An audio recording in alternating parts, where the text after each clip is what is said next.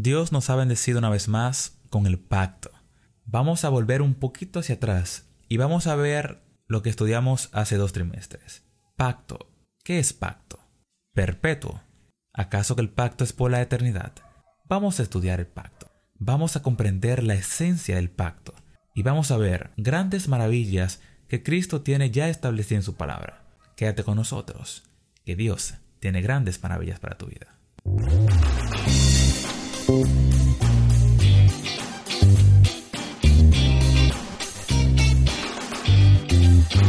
Bienvenidos a su podcast Jóvenes, siendo la diferencia. El podcast donde aprenderás tips bíblicos, reseñas, historias, el resumen de la escuela sabática y mucho más. Dios nos ha llamado a testificar. ¿Aceptas el reto? Buenos días, buenas tardes, buenas noches. No importa la hora que tú estés escuchando este podcast. Te agradezco por escucharnos y te invito a prestar mucha atención a todo lo que Dios tiene para nosotros. Y en esta ocasión vamos a hablar del pacto. Vamos a compartir lo que es el pacto perpetuo. La tercera semana de este maravilloso trimestre. La verdad presente en Deuteronomio. Pero como yo le digo, la verdad presente en la palabra de Dios y vamos a ver cuatro partes importantísimas en este estudio, más un plus. Y yo sé que a ti te gustaría escuchar ese plus. Quédate hasta el final y vas a descubrir cuál es ese plus que Dios quiere para tu vida. Y de inmediato vamos entonces a mostrar cuáles van a ser las partes de esta lección. Número 1. Pacto Padre e Hijo. Número 2. El pacto Dios y Abraham. Número 3 el pacto del pueblo de Israel. En pocas palabras, el cumplimiento del pacto Dios y Abraham. Número 4. La muerte en la cruz. El cumplimiento del pacto Padre e Hijo. Pocas palabras, salvación. Y el plus que más adelante vamos entonces a mostrártelo. Dicho esto, vamos de inmediato a iniciar con lo que es la introducción y preámbulo de esta lección. No podemos seguir avanzando sin saber qué es el pacto. Pacto. Cuando hablan de pacto, ¿qué es lo que viene a tu mente? Yo soy una persona que me gusta preguntar y entiendo que la educación es por inclusión, participación. Lamentablemente ustedes no van a poder participar, pero sí me gustaría que usted se hiciese esa pregunta antes de iniciar a estudiar esta lección. ¿Qué yo entiendo por pacto? Ya nosotros vimos este concepto hace dos trimestres atrás, pero si eres nuevo estudiando las creaciones, te voy a recordar que nosotros aprendimos del pacto. Si tú buscas una definición en, en el Internet, vas a encontrar que la palabra pacto significa acuerdo, contrato y muchas otras expresiones, pero quiero que te quedes con esas dos. Contrato, acuerdo. Si lo pones a analizarlo, un contrato o un acuerdo no puede ser entre una sola persona. Por eso es que el pacto está entre dos vertientes. Y según lo que estudiamos hace dos trimestres, nosotros conocimos que el pacto funciona de dos formas. Número uno, Dios, hombre. Número dos, hombre, hombre. Dos formas de haber pacto. Entre dos personas, pero en el caso bíblico funciona en dos vertientes. Hombre Dios, hombre hombre. Y vamos a ver entonces cuál es ese pacto. Ya sabiendo qué es el pacto, vamos a ver cuál es ese pacto perpetuo que está por toda la Biblia. Y queda entonces la próxima pregunta, la palabra perpetuo. ¿Qué significa esa palabra? Si usted se pone a investigar, a indagar en el Internet, usted va a descubrir que perpetuo significa constante, no cambia. Perpetuo es por la eternidad, en pocas palabras. Entonces, el pacto perpetuo inicia por siempre y para siempre. Y surge otra pregunta. ¿Será que el pacto inició en el Edén? ¿Será que el pacto inicia desde el Génesis? Y vamos entonces a introducirnos a lo que es la primera parte de nuestro estudio. El pacto padre e hijo. Si nosotros nos ponemos a estudiar y analizar todas las cosas que han sucedido hasta ahora, nosotros vamos a entender de que el pacto no inicia en el Génesis. El pacto inicia desde el cielo, cuando Lucifer, queriendo ser como Cristo Jesús, pierde su perfección, tratando de alcanzar cosas que él no fue diseñado para tener. Y entonces ahí el Señor juega un papel importantísimo como a través de toda la historia. Pacto Padre-Hijo. El Señor es un Dios de orden. El Señor es un Dios de preparación. Y como Cristo no funciona en la forma, ay, llegó la situación, ¿qué hago? No. Cristo se prepara. Cristo es un Dios que le gusta, al igual como es de orden, que nosotros también estemos en orden. Y Cristo sabía que Satanás iba a pecar. Cristo sabía que Satanás iba a corromper la humanidad. Y como Cristo es un Dios de preparación, Cristo se preparó previo a que sucedieran los acontecimientos. Y nosotros eso lo podemos ver en el libro Deseado de todas las gentes, que me gustaría que me acompañasen para que entendiesen el concepto de que Padre e Hijo hicieron un pacto, un pacto de salvación, que más adelante en nuestra parte número 4, en la cruz, Cristo Jesús cumple su pacto. Cristo Jesús muere por nosotros y nos da la salvación. Pero no nos adelantemos a los acontecimientos. Y vamos a ver qué nos dice la palabra de Dios en el libro deseado de todas las gentes. Y nos dice, Cristo sabía de la apostasía de Satanás y de la caída del hombre. Dios no ordenó que existiese el pecado, sino que éste previó su existencia e hizo provisión para hacerle frente a la terrible emergencia. Tan grande fue su amor por todo el mundo que se comprometió a dar a su Hijo unigénito para que todo aquel que en Él crea tenga vida eterna. Gloria a Dios porque tenemos un Dios maravilloso. Tenemos un Dios que permite que las cosas sucedan para forjar nuestro carácter. Tenemos un Dios que nos insta a nosotros a ser cada día más preparados. Las cosas van a ir de mar en peor, eso lo sabemos. Y aquí no vamos a hablar de todos los procesos que ha pasado en la historia, no. Aquí vamos a hablar de que Dios nos envía a prepararnos. Dios hizo su pacto. Dios cumplió su pacto. Dios hace un pacto con nosotros todos los días. Y Dios quiere que nosotros, al igual como Él cumple, nosotros cumplamos. Y que nosotros entendamos de que las cosas suceden por un propósito. Dios es perfecto y así como Él es perfecto, quiere que nosotros seamos perfectos. Y ya hemos visto la primera parte de este estudio, el pacto padre e hijo. El hijo y el padre se preparan porque saben que Satanás va a apostatar. Y apostasía significa desviarse o oponerse a las cosas de Dios. Simple.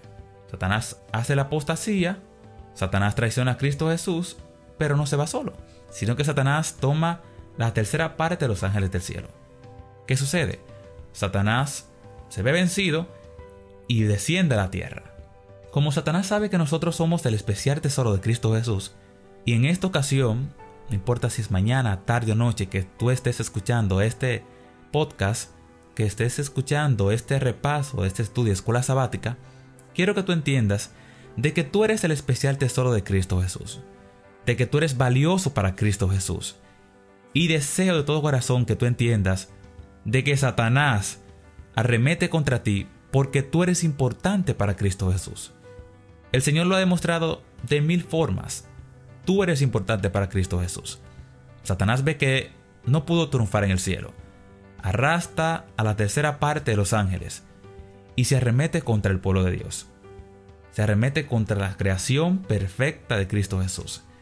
Si nosotros vamos a la Biblia, en Génesis 1.26, vamos a ver que el Señor dice, hagamos, una vez más, Padre, Hijo y Espíritu Santo se unen a hacer nuevo pacto, a crear un ser perfecto.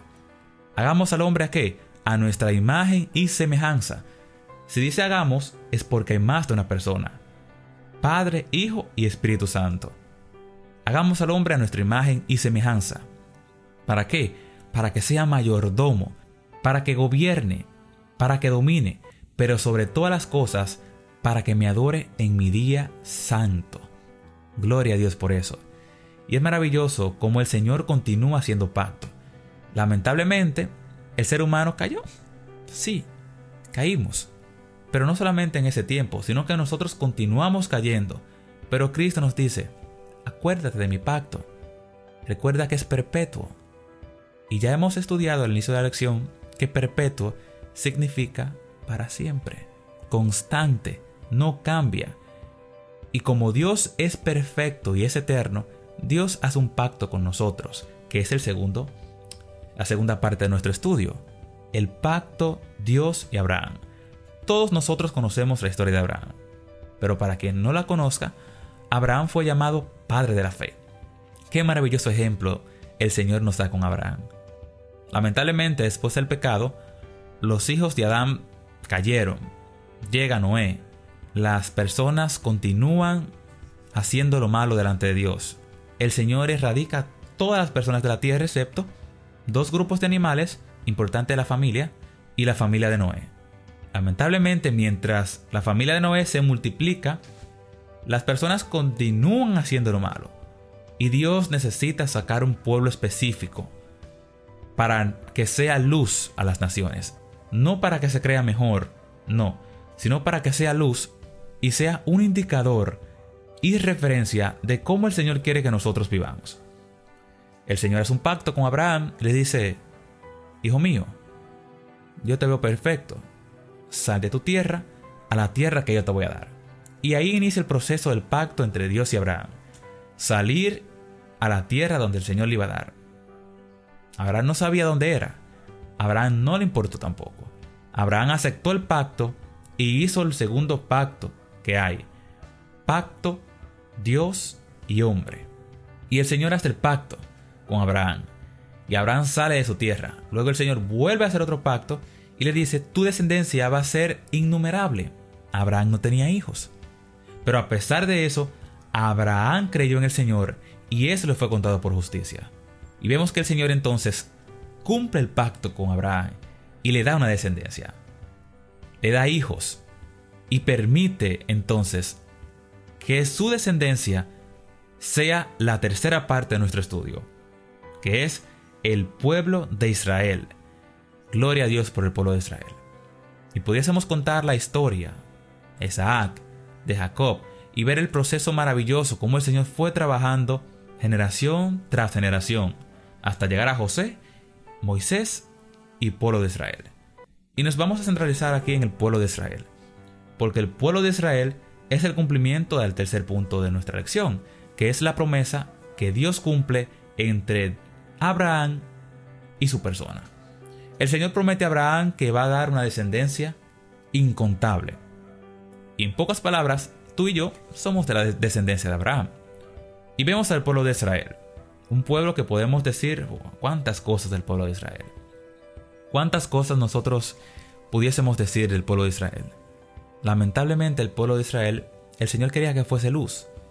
Que fuese las personas que llevasen su ley a las naciones.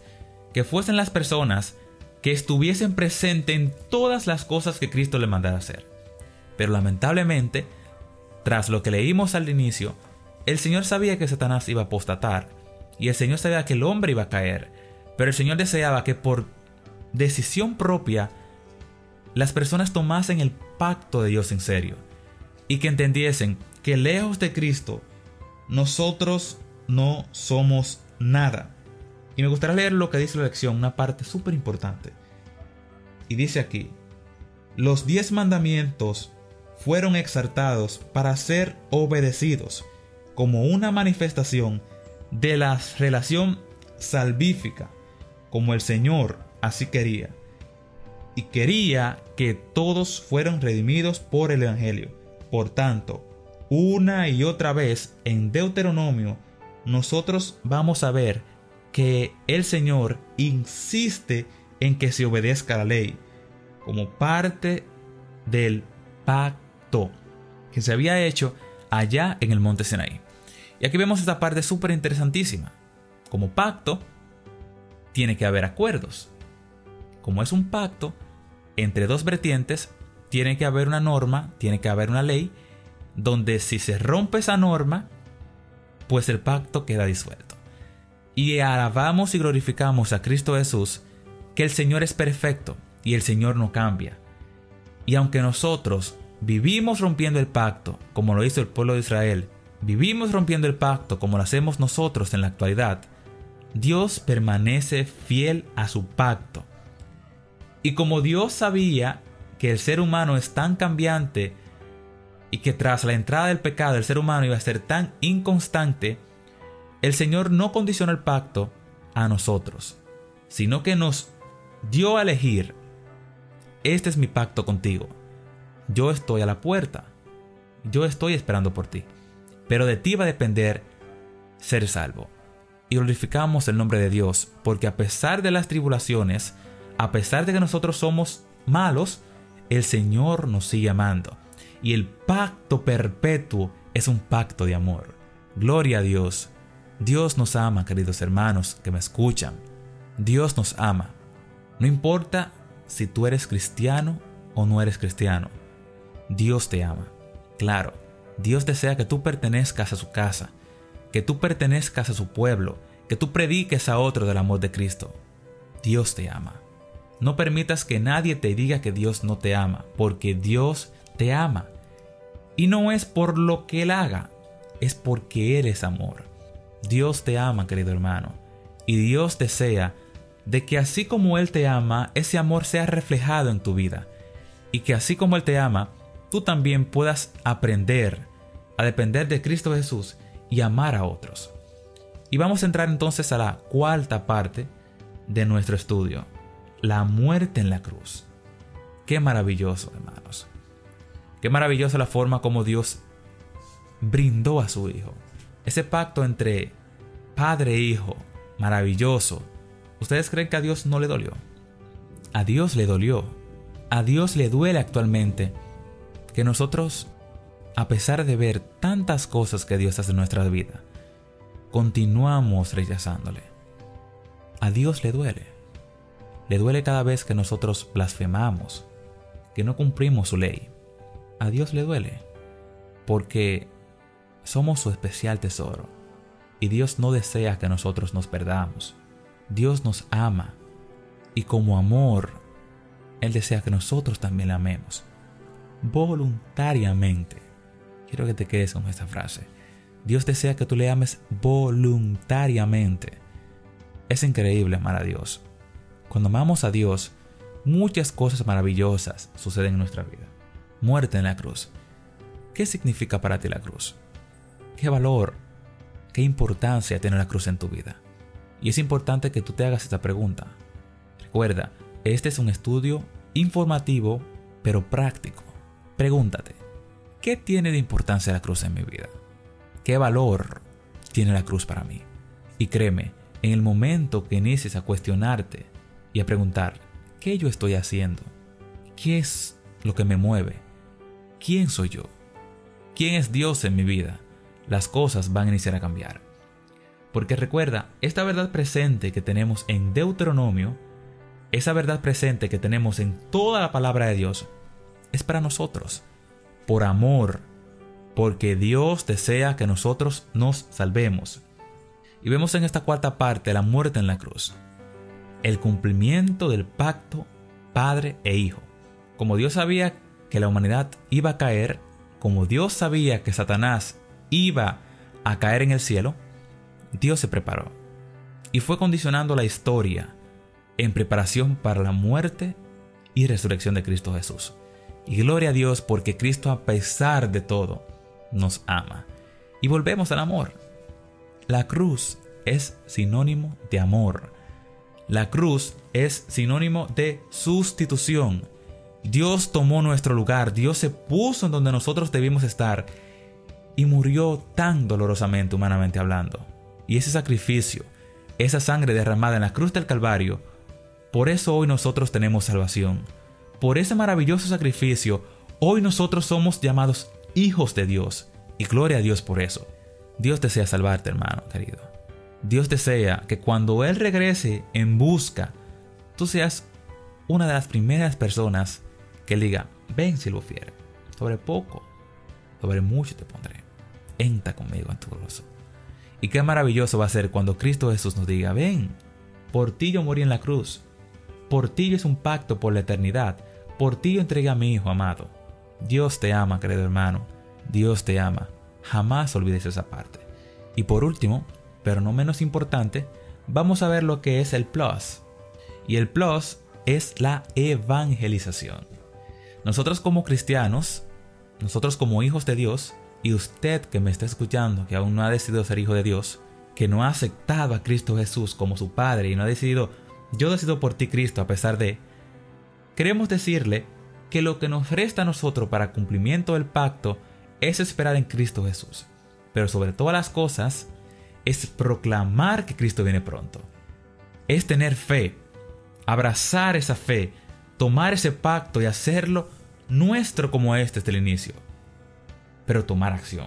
Porque la fe en Cristo Jesús, el amor a Cristo Jesús, de forma automática y con interés, nos incita a nosotros a tomar acción. Y esa es la quinta parte de ese estudio. Que nosotros no tenemos que quedarnos con esa verdad, con esa verdad presente que se encuentra en la palabra de Dios. Tenemos que salir, tenemos que salir a predicar que Cristo viene pronto. Tenemos que salir a predicar la cruz. Nosotros tenemos que predicar la palabra de Dios. Esta verdad presente no es para un grupito de personas cerrados, no. Es para que nosotros entendamos que como pueblo especial de Cristo Jesús, como criaturas creadas, sustentadas, como criaturas que Cristo tomó nuestro lugar en la cruz del Calvario, otras personas necesitan saber del amor de Cristo Jesús. Hermanos, no tardemos más. Cristo está a la puerta. Y Cristo necesita que nosotros, como seres humanos, como su especial tesoro, como pueblo que fue encomendado por Cristo para predicar el Evangelio, salgamos afuera y prediquemos con nuestro ejemplo tras la palabra de Dios que Cristo viene pronto y que en Cristo Jesús hay salvación y hay vida eterna. Y esta es la esencia del pacto perpetuo, que nosotros entendamos de que ya Cristo cumplió su parte, de que Cristo está esperando por nosotros para que su evangelio se predique en todo el mundo y entonces, y solo entonces, Cristo vendrá a esta tierra. Cristo te ama y Cristo no desea que tú te pierdas. Entrégate por completo a Cristo y recuerda, nuestro futuro está presente en el pasado. Que Dios te bendiga y te invito a acompañarnos la próxima semana. Recuerda, Dios nos ha llamado a testificar. ¿Aceptas el reto? Acéptalo, que Cristo espera por ti. Que Dios te bendiga, nos vemos la próxima semana.